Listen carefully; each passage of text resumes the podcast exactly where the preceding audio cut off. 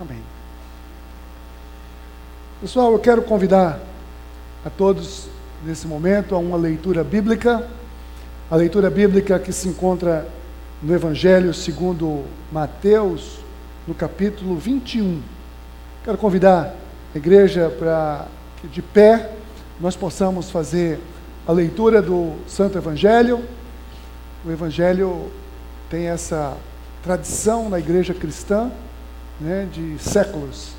Quando o Evangelho vai ser lido, a igreja se põe de pé em reverência à palavra de Jesus diante de nós. Nós estaremos projetando os textos aqui nos telões. Se você não trouxe porventura uma Bíblia, queira possa acompanhar aqui conosco o texto de Mateus 21. Né? Vamos ter projetado ou não? Vamos? Então, vamos lá. Quando se aproximaram de Jerusalém e chegaram a Betfagé, ao Monte das Oliveiras, Jesus enviou dois discípulos, dizendo-lhes: Vão ao povoado que está diante de vocês. Logo encontrarão uma jumenta amarrada, com um jumentinho ao lado. Desamarrem-nos e tragam-nos para mim. Se alguém lhes perguntar, digam-lhe que o Senhor precisa deles e logo os enviará de volta. Isso aconteceu para que se cumprisse o que fora dito pelo profeta. Digam à cidade de Sião: Eis que, os, que o rei, né, que o seu rei vem a você, humilde e montado num jumento, num jumentinho, cria de jumento. Os discípulos foram e fizeram o que Jesus tinha ordenado. Trouxeram a jumenta e o jumentinho, colocaram sobre eles seus mantos e sobre estes Jesus montou. Uma grande multidão estendeu seus mantos pelo caminho, outros cortavam ramos de árvores e os espalhavam pelo caminho. A multidão ia adiante dele, e os que o seguiam gritavam: Hosana ao filho de Davi! Bendito é o que vem em nome do Senhor, Hosana nas alturas. Quando Jesus entrou em Jerusalém, toda a cidade ficou agitada e perguntava: Quem é este? A multidão respondia: Este é Jesus, o profeta de Nazaré da Galileia. Essa é a palavra do Senhor. Nós damos graças a Deus. Podem sentar.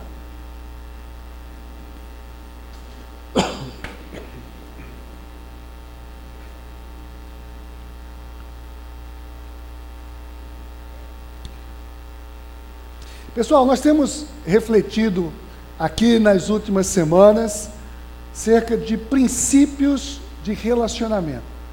Princípios de relacionamento. Né? Certamente, quando nós falamos de relacionamentos e relacionamentos segundo a perspectiva da expectativa de Jesus para cada um de nós, nós podemos nos sentir confrontados, quem sabe, às vezes, constrangidos por perceber o quão distante nós andamos desse padrão de nos relacionarmos com as pessoas em amor.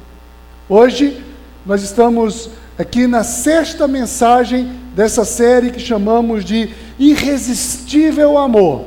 Nós estamos falando de um amor que é irresistível. E, obviamente, quando falamos de amor irresistível, nós estamos falando do amor de Deus. É verdade que muitas pessoas podem encontrar dificuldade em perceber esse amor por ainda não nutrir, quem sabe, um relacionamento pessoal com Jesus. Nessa campanha que temos agora, desses 40 dias de amor, nós temos sido desafiados aqui a experimentar o amor na nossa vida e através da nossa vida. Do contrário, por não conseguir perceber o amor de Deus, a nossa vida fica prejudicada. Nós precisamos sair da dificuldade que muitas vezes nós temos em nos relacionarmos com as pessoas em amor. Quando não se entende o amor de Deus, não se entende que Deus efetivamente é amor, e, consequentemente, por não entender, não experimenta, muito dificilmente nós vamos conseguir nutrir relacionamentos saudáveis. Nós teremos dificuldades em nossos relacionamentos. Mas você pode mudar isso definitivamente na sua vida. Nós podemos tomar uma decisão de amar conforme Deus nos amou. Nunca teremos um ano de amar efetivo, como esse tem sido o nosso lema, esse ano, ano de amar, se não aprendermos, se nós não entendermos o quão nós somos amados por Deus. E que nos dá, nesse amor, um padrão para que possamos também amar uns aos outros. Hoje, como sexta mensagem dessa série, nós vamos refletir no tema o amor comprometido. Vamos falar de um amor comprometido. E eu quero que você anote aí em seu coração. Amor não é algo apenas para sentir, mas amor é para fazer, é algo para agir, deve nos impulsionar a uma ação. Amor comprometido. Vamos orar. Pai, em nome de Jesus, nós estamos diante da tua palavra, diante dessa mensagem, e queremos estar atentos, Senhor Deus. Que tu possas preparar, Senhor Deus, a nossa mente, o nosso coração, para receber a tua palavra e sermos estimulados a agir e a andar conforme a tua vontade. Em nome de Jesus. Amém. Hoje a igreja cristã celebra o domingo de Ramos. Né? Há séculos, né? Aí, ó, desde esse, nos últimos dois mil anos, nós temos recordado aquele momento triunfal, chamado de triunfal de Jesus em Jerusalém. Jesus que chega a Jerusalém aclamado pelas multidões. Nós vimos aqui no versículo 9 de Mateus 21, nós vimos o texto que a multidão que ia adiante dele estava, estava gritando: Hosanas, Hosana ao filho de Davi. Bendito é o que vem em nome do Senhor, Hosanas nas alturas. A multidão estava empolvorosa gritando, excitada, assim, animada. E Jesus estava ali, entrando sobre, sobre aquele apulpo das multidões, mas ele sabia que essa mesma multidão, dias depois, iria sentenciá-lo à morte. Jesus não estava entrando ali de orgulho, vaidade, Jesus não estava entrando enganado, ele sabia para onde ele estava indo, ele sabia o que o esperava, mas o seu compromisso fez com que ele a si mesmo entrasse em Jerusalém, pela minha vida, pela sua vida, por toda a humanidade. O apóstolo Paulo, escrevendo aos Filipenses, ele diz o seguinte: que Jesus, né, sendo encontrado em forma humana, humilhou-se a si mesmo e foi obediente, foi comprometido até a morte e morte de cruz.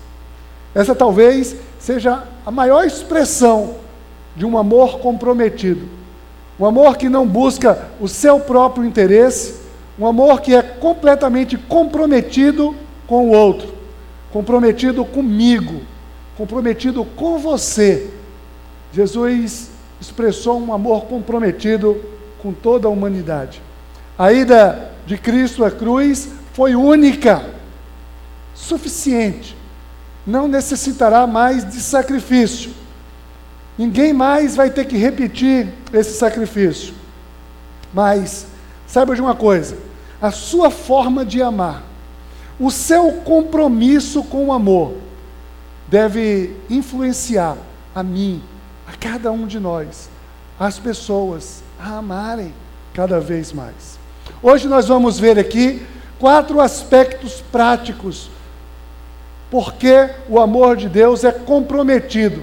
Quatro aspectos práticos desse compromisso. E vamos ver também, exemplificando aqui, quatro episódios. Nós vamos ver quatro episódios aqui que retratam muito bem, né? Porque de fato o amor de Deus, ele é comprometido. É comprometido com o melhor para quem ele se relaciona. Então, é um amor que é comprometido com quem vai receber esse amor. Percebe?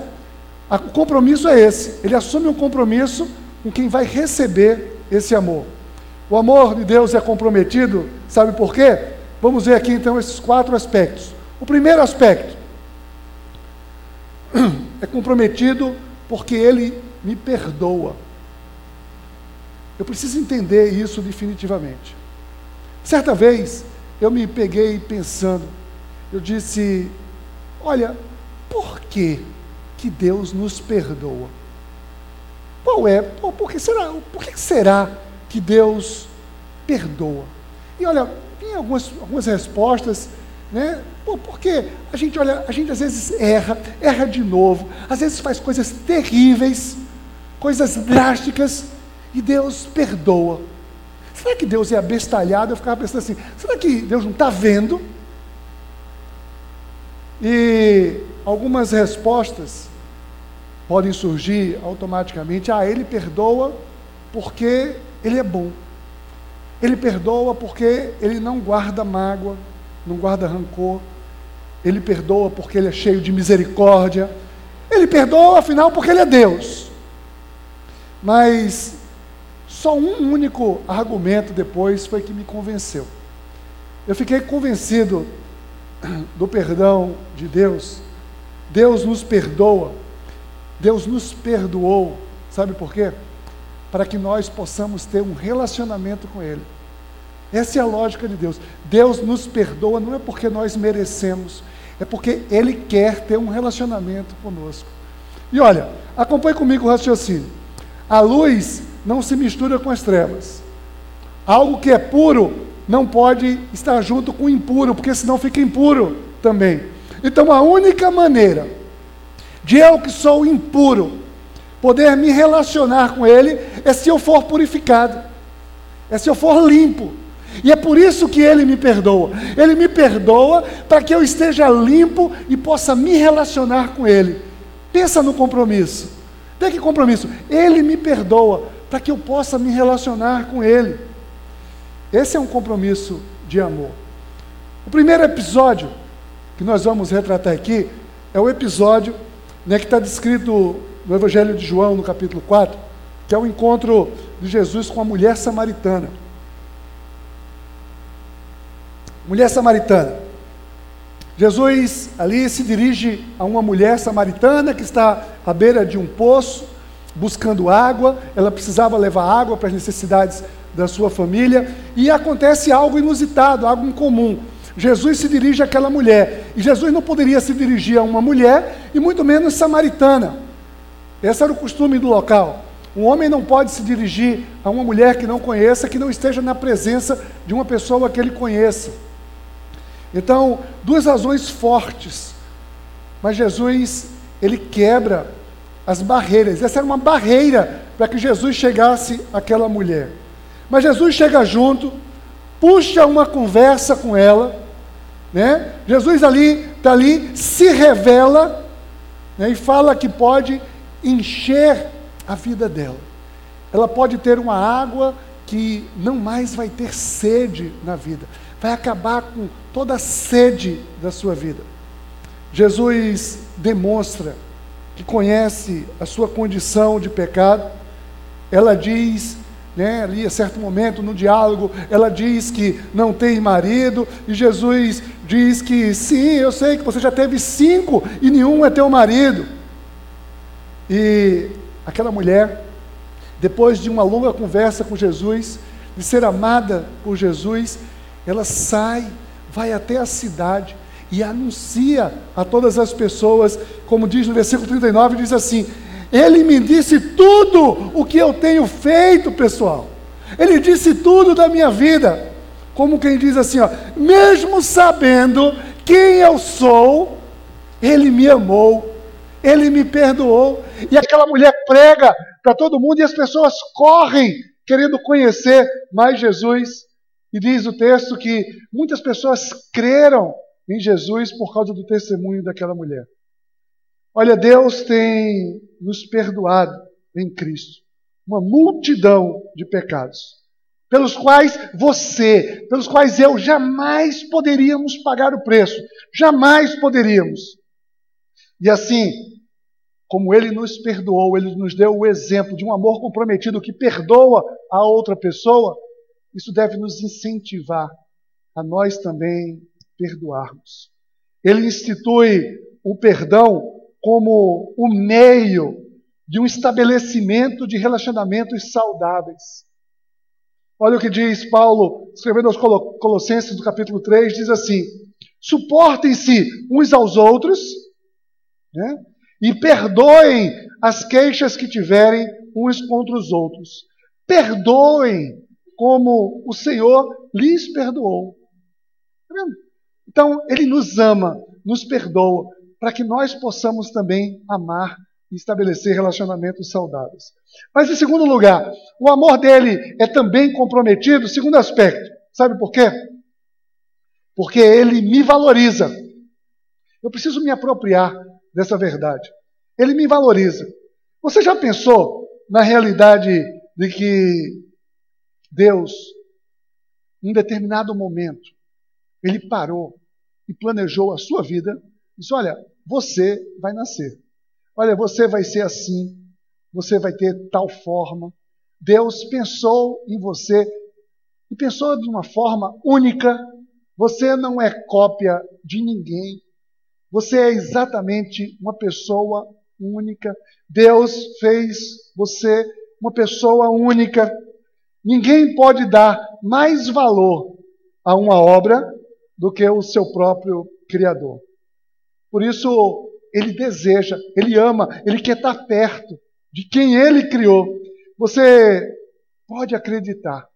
Essa é a forma mais espontânea de amor, né? Não pelo que você pode oferecer, não por aquilo que você é, por aquilo que você pode dar à igreja. Não, absolutamente não. Ele ama você pelo que ele fez. Foi ele que ele fez. Olha o que diz o salmista. O salmista diz assim no Salmo 139: Tu criaste o íntimo do meu ser e me teceste no ventre da minha mãe. Eu te louvo porque tu me fizeste de modo especial e admirável. Tuas obras são maravilhosas. Digo isso com convicção. Você pode ter essa convicção que o salmista teve também? Olha, nós precisamos entender que nós somos únicos, portanto, especiais. Deus dá valor a você, ele valoriza cada um de nós. Vamos ver aqui o segundo episódio que ilustra justamente essa questão. Zaqueu, o cobrador de impostos, está escrito no Evangelho de Lucas, no capítulo 19. O encontro com Zaqueu. Olha, Zaqueu tinha tantas limitações que muito provavelmente ele não tinha valor nenhum para as pessoas. Ele não tinha valor nenhum. Ele diz o texto né, que ele era um cobrador de impostos e um cobrador de impostos corrupto, né? usar uma palavra da moda. Ele, ele tinha um caráter desaprovado. Ele tinha uma baixa estatura física e absolutamente ninguém o queria por perto. Ele não tinha valor para as pessoas. E quando soube que Jesus ia passar em determinado local, ele sobe numa árvore, ele sobe numa árvore para ver a Jesus. Jesus o viu na árvore e disse assim: Zaqueu, desça depressa, venha cá. Eu quero hoje ficar em sua casa. Eu quero hoje entrar em sua casa. Só bastou aquela frase para que Zaqueu descesse e ali tivesse uma mudança radical. Certamente Jesus falou outras coisas para ele, mas isso é o que está narrado no texto bíblico. Né? Em outras palavras, Jesus Jesus estava dizendo, Jesus ia ter chegado para ele ali e disse: Zaqueu, olha, fui eu que te fiz, cara, eu que te fiz desse jeito, eu que te fiz assim, eu te amo. Você, com a sua estatura baixa, fui eu que te fiz assim pequenininho. Eu quero estar mais perto de você. Eu quero entrar na tua vida, não apenas na tua casa. Me leva à tua casa. Eu quero entrar na tua casa, no teu lar. Eu quero entrar na tua família. Eu quero habitar na sua vida. Zaqueu reconhece a sua culpa. Zaqueu se arrepende. E Jesus demonstra ali o compromisso com o amor através do perdão e da valorização daquele homem. Em Lucas 19, 9 e 10 diz assim: Jesus lhe disse: Hoje houve salvação nesta casa, porque esse homem também é filho de Abraão, pois o filho do homem veio buscar e salvar o que estava perdido. Olha, tantas vezes nós nos apressamos em condenar pessoas, em rejeitar pessoas. Jesus veio justamente para os perdidos. Jesus não veio para os bons. Ele disse: não são os sãos que precisam de médico, mas os enfermos. Jesus veio para salvar aquele que estava perdido. Por mais que as pessoas rejeitassem e quisessem aniquilar Zaqueu, Jesus salvou a Zaqueu. Porque Jesus valoriza absolutamente a todos. Jesus ama a todos e deseja que todos venham ao arrependimento. O desafio de amar não é selecionar, mas é amar completamente. Foi isso que Jesus fez por cada um de nós. Tem alguém que te desagrada? Ame. Tem alguém que você que te fez alguma coisa errada? Ame. Pois apenas o amor pode levar essa pessoa ao arrependimento, nunca o ódio. Quando nós percebemos esse amor, e essa valorização, nós nos habilitamos a amar os outros como a nós mesmos. Nós precisamos reconhecer que não apenas eu, mas o outro também é uma obra de Deus. Terceiro aspecto, esse amor é comprometido porque ele me sustenta. Ele me sustenta. Toda provisão nossa vem do Senhor. Qual é a sua de prosperidade? Né? Tem gente que acha que prosperidade é ostentação. Né? Ostentação aí é uma palavra também aí que o pessoal está usando muito, né? Então, ostentação. Olha, prosperidade não está necessariamente condicionada ao dinheiro. Na dimensão hebraica, prosperidade pode ser definida por shalom, que é um estado de paz, um estado de tranquilidade, de saúde, de sossego, de bem-estar. A Bíblia aponta isso como prosperidade. E é isso que o Senhor promete. Ele traz sustento para que todas as nossas necessidades básicas sejam supridas. O amor dele faz mover absolutamente o que seja necessário para que você possa ser suprido. Vamos pegar aqui o terceiro episódio de hoje, o episódio que ilustra isso. A multiplicação dos pães e peixes, uma multidão alimentada. Você conhece essa história? Jesus estava ali ensinando a uma multidão, mais de 5 mil homens, é o que diz a palavra, o texto diz que mais de 5 mil homens, fora as mulheres e crianças que ali estavam.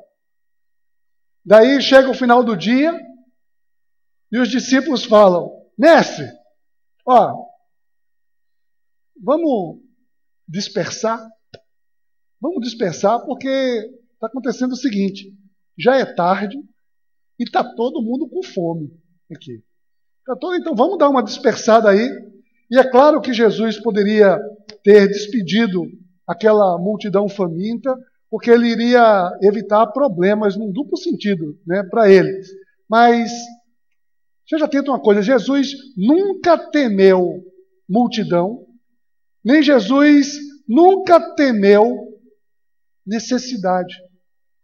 Necessidade nunca foi superior à capacidade dele de prover. Ele prove, ele, ele tem a provisão independente do tamanho da necessidade. E aí, para que seus discípulos entendessem essa lição, que ele é a fonte de toda a provisão, ele desafiou. Ele chamou os discípulos: oh, faça o seguinte, deem vocês de comer a toda a multidão. Os caras ficaram doidos naquele momento. Disseram: Olha, mestre, como é que pode? Isso vai custar muita grana, é muito dinheiro. Vai aproximadamente 200 dias de trabalho para que a gente alimente essa multidão, para comprar pão para todo mundo. Foi quando se aproximou uma criança com um pequeno cesto, com apenas cinco pães e dois peixinhos, e Jesus fez a parte dele. Olha o que diz o texto. Tomando os cinco pães e os dois peixes, e olhando para o céu, deu graças e partiu os pães. Em seguida, entregou aos seus discípulos para que os servissem ao povo. E também dividiu os dois peixes entre todos eles. Todos comeram. Olha, todos, pessoal, é todos. Todos comeram e ficaram satisfeitos. E os discípulos recolheram doze cestos cheios de pedaços de pão e de peixe, que sobrou. Que sobrou. Jesus multiplica ali. Você imagina o que é isso? Uma multidão ali, não sei quanto, 10 mil pessoas. Olha, foi um open bar de McFish, né? Sabe McFish? Pão com peixe. Foi ali, foi open bar. Para quem quisesse. Foi para todo mundo ali. Ele alimentou todo mundo e ainda sobrou. Diz que ele alimentou e ainda sobrou. Olha, se Jesus alimentou uma multidão em uma situação dramática, será que ele não pode cuidar e suprir a tua necessidade? Olha, creia que Ele te ama, está comprometido com a tua necessidade. Você pode ainda não estar enxergando, você ainda pode estar diante de uma multidão com apenas poucos peixes, poucos pães. Você ainda pode não ter visto o milagre, mas se depender de um milagre para teu suprimento, para a tua casa, para a tua vida, para teus negócios, Creia, o Senhor da glória, o Senhor do milagre, há de suprir todas as tuas necessidades. Ele mantém vivo o compromisso. Olha o que Jesus disse em Mateus 6,31. Ele disse assim: Portanto, não se preocupem dizendo que vamos comer, ou que vamos beber, ou que vamos vestir, pois os pagãos é que correm atrás dessas coisas. Mas o Pai Celestial sabe que vocês precisam delas. Busquem, pois, em primeiro lugar, o reino de Deus e a sua justiça, e todas essas coisas lhe serão acrescentadas. O Senhor nos ama com amor comprometido, com todo o sustento, para que nós possamos sair de um egoísmo e com despreendimento também possamos estar atentos às necessidades uns dos outros. Nós possamos aprender com isso e possamos também suprir a necessidade uns dos outros. Mas, por fim, em quarto lugar, o amor de Deus, ele é comprometido. Ele é comprometido porque ele me encontra. Ele vem ao meu encontro ele vem ao seu encontro. Eu não sei qual é a sua experiência de um relacionamento pessoal com Deus. Eu não sei se você já se entregou completamente ao Senhor. Se você tem algum tipo de reserva nesse relacionamento. Eu não sei se você tem buscado Ele de diversas maneiras, tem atirado para tudo quanto é lado, tem ido atrás do Senhor e busca aqui, busca acolá e pula de galho em galho. Se você está esperando que algo bombástico, que o céu se abra. Eu não sei como é que é a sua vida em relacionamento.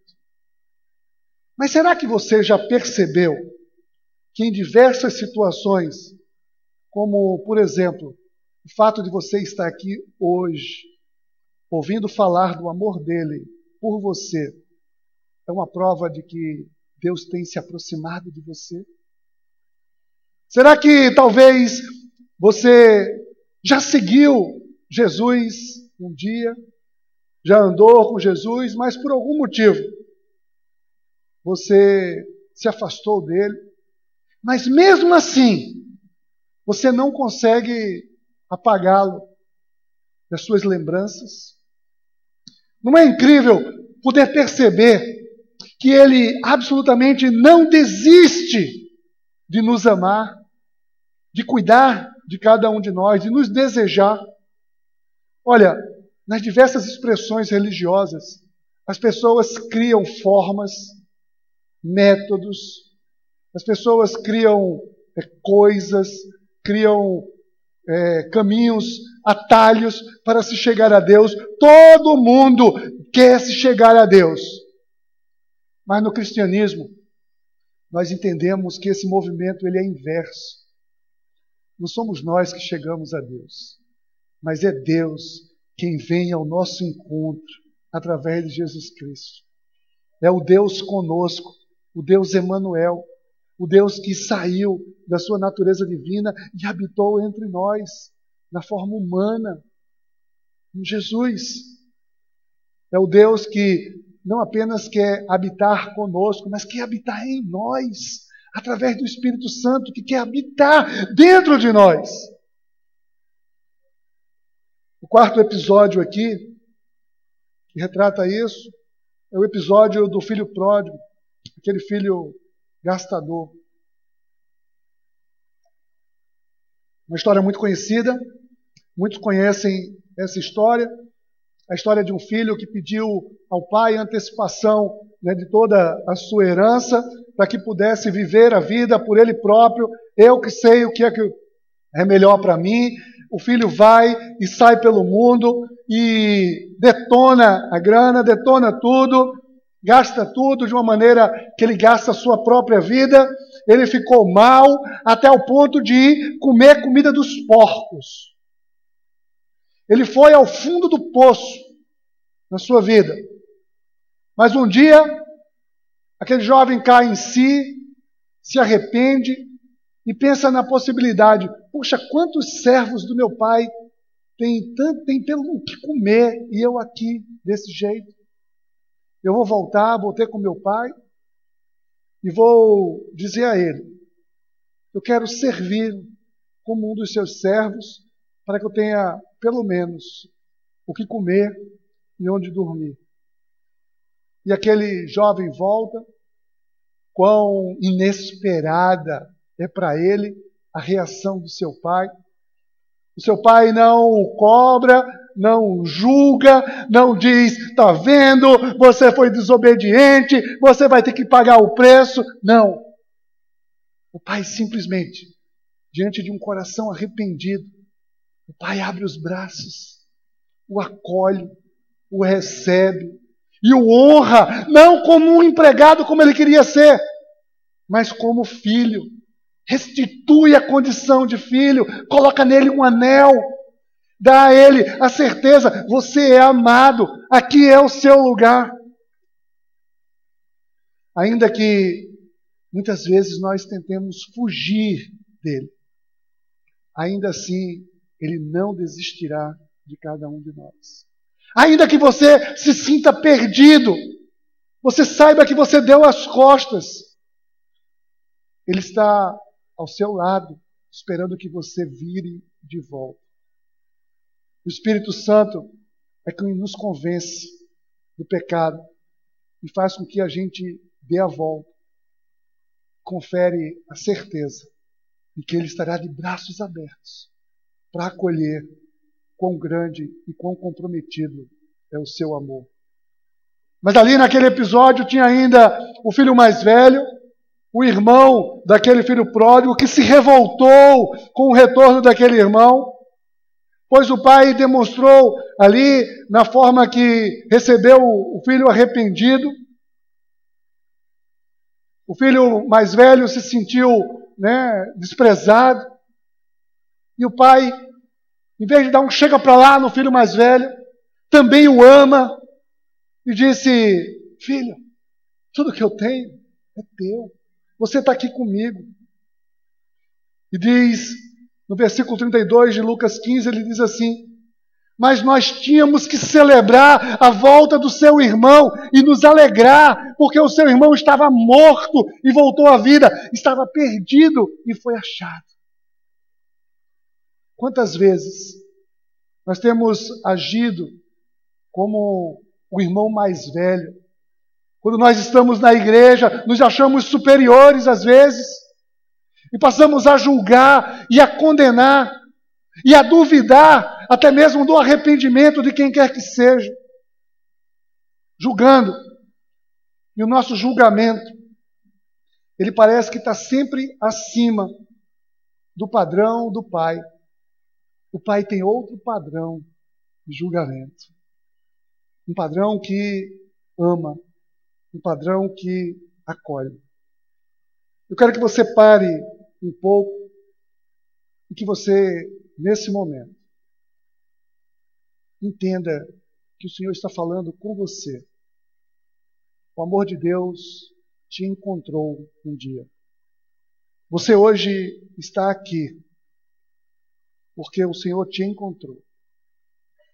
E como Ele nos alcançou nos encontrou com um amor comprometido, Ele quer também que nós saiamos e possamos encontrar pessoas, acolher pessoas, através do amor dele que está em nós. Você não acha que um amor desse é irresistível? Você não acha que esse é um amor comprometido? que traz a cada um de nós também um desafio de um compromisso.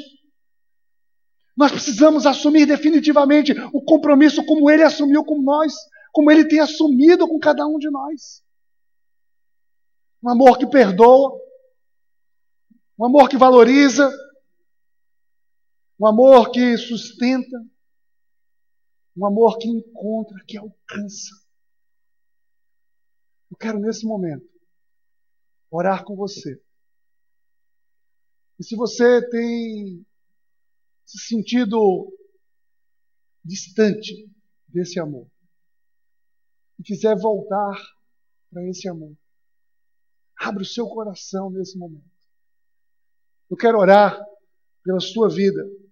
Eu quero que você entenda que você é perdoada, que você tem valor para Deus. Eu quero que você saiba que o Senhor te sustentará em todas as necessidades, porque com seu amor Ele te encontrou. Abra o seu coração nesse momento. Pai, em nome de Jesus, é diante do teu cuidado, do teu amor, é diante da tua graça que nós estamos. E nessa certeza, Pai, de um amor maravilhoso, fantástico, restaurador, vivificador, nós queremos entregar os nossos corações. Nós queremos, Pai, trilhar um relacionamento íntimo, pessoal, verdadeiro contigo. Para que dessa forma, Senhor, nós possamos também ser estimulados a traçar, a ter relacionamentos saudáveis com as pessoas que forem colocadas diante de nós. Ajuda-nos a perdoar as pessoas, a reconhecer o valor das pessoas e não apenas os seus defeitos. Ajuda-nos, Senhor Deus, a com desprendimento, que nós possamos estar atentos às necessidades das pessoas, o seu sustento. Que nós possamos, Pai, encontrar as pessoas e anunciar o teu reino para a honra, para a glória e para o louvor do teu nome. Em nome de Jesus. Amém.